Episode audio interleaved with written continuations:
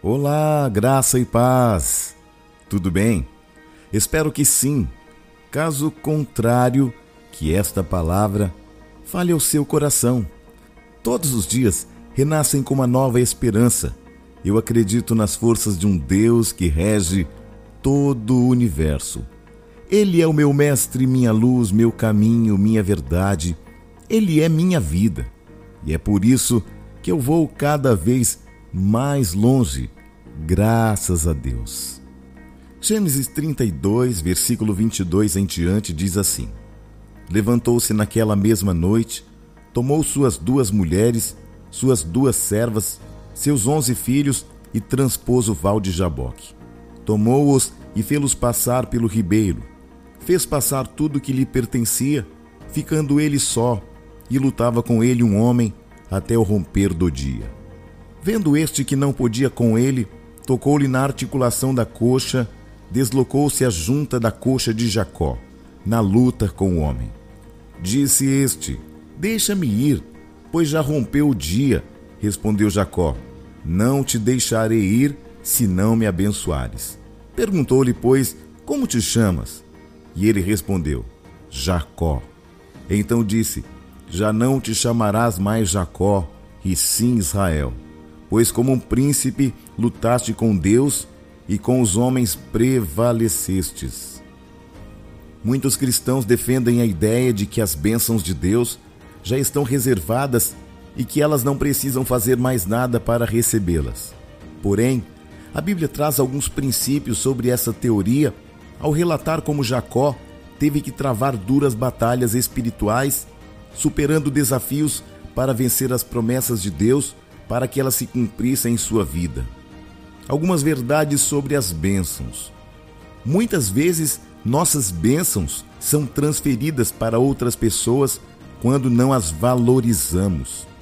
A bênção da primogenitura era muito especial, mas Esaú acabou perdendo quando a trocou por um prato de lentilhas. Assim, muitos perdem a bênção porque a menosprezam. As bênçãos são construídas em várias etapas. Jacó serviu a Labão durante sete anos, casando-se com Leia. Depois serviu por mais sete anos, casando-se com Raquel. Assim, a bênção foi construída vagarosamente na vida de Jacó, que ainda peregrinou de Padã Arã, Betel, Manaim, Peniel, até chegar em Canaã. As bênçãos são sustentadas nos princípios da obediência a Deus.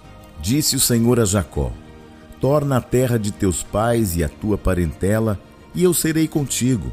Então enviou Jacó e chamou a Raquel e a Leia ao campo, ao seu rebanho. Gênesis 31. As bênçãos são conquistadas por meio de lutas. Prestes a encontrar com seu irmão Esaú, Jacó lutava sozinho orando no Val de Jaboque, pois ele passava por uma situação de muito medo que ultrapassava seu próprio domínio. As bênçãos algumas vezes deixam marcas. O anjo tocou na junta de Jacó, marcando-o, pois a bênção tinha um preço muito elevado. As bênçãos são conquistadas por meio de estratégias. Deus mandou Jacó retornar à casa de seu pai, tomando o mesmo caminho por onde passaria o irmão dele, Esaú.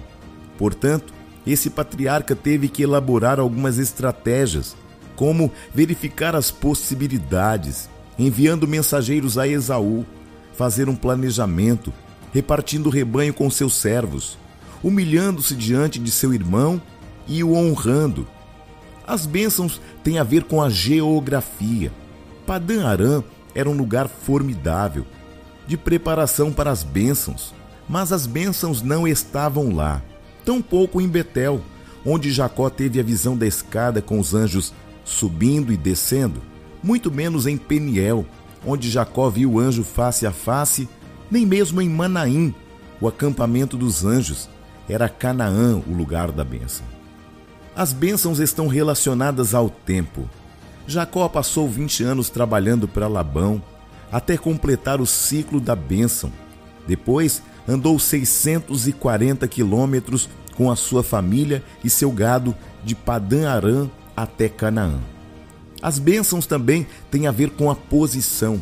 ele foi reconhecido como Jacó em Betel, Manaim, Peniel e Padã Arã, mas foi em Canaã que foi chamado de Israel. Para recebermos as bênçãos de Deus, nós temos que reconhecer nossas falhas, reconhecer quem somos, quem não somos. Precisamos mudar nossas posições para que Deus possa nos chamar de Israel. As bênçãos estão relacionadas aos votos.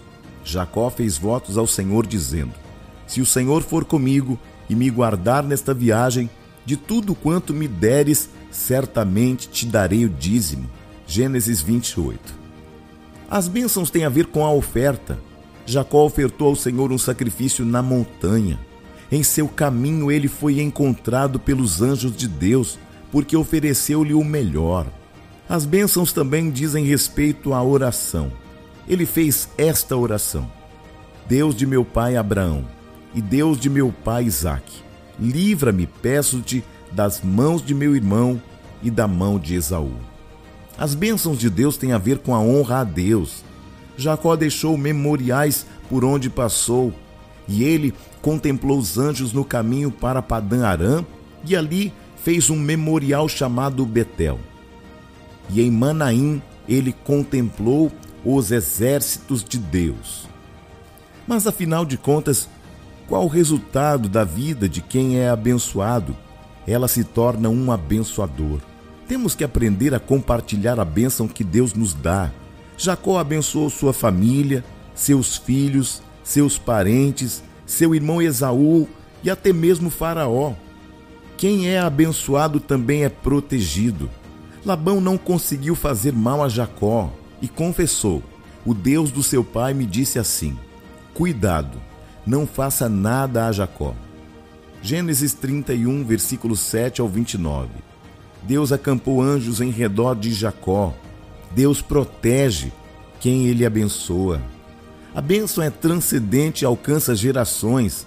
Até hoje, temos desfrutado das bênçãos de Israel que chegaram à igreja, pois ganhamos acima de tudo a salvação em Cristo, porque a salvação vem dos judeus.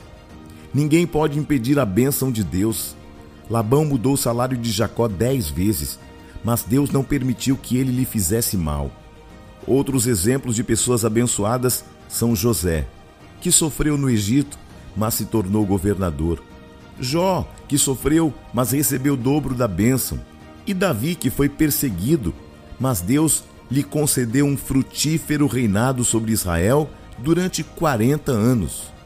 Quem tem as bênçãos de Deus obtém experiências sobrenaturais. Acontecem casos extraordinários na vida de quem é abençoado, pois a bênção de Deus é quem enriquece e não acrescenta dores. Provérbios 10, 22.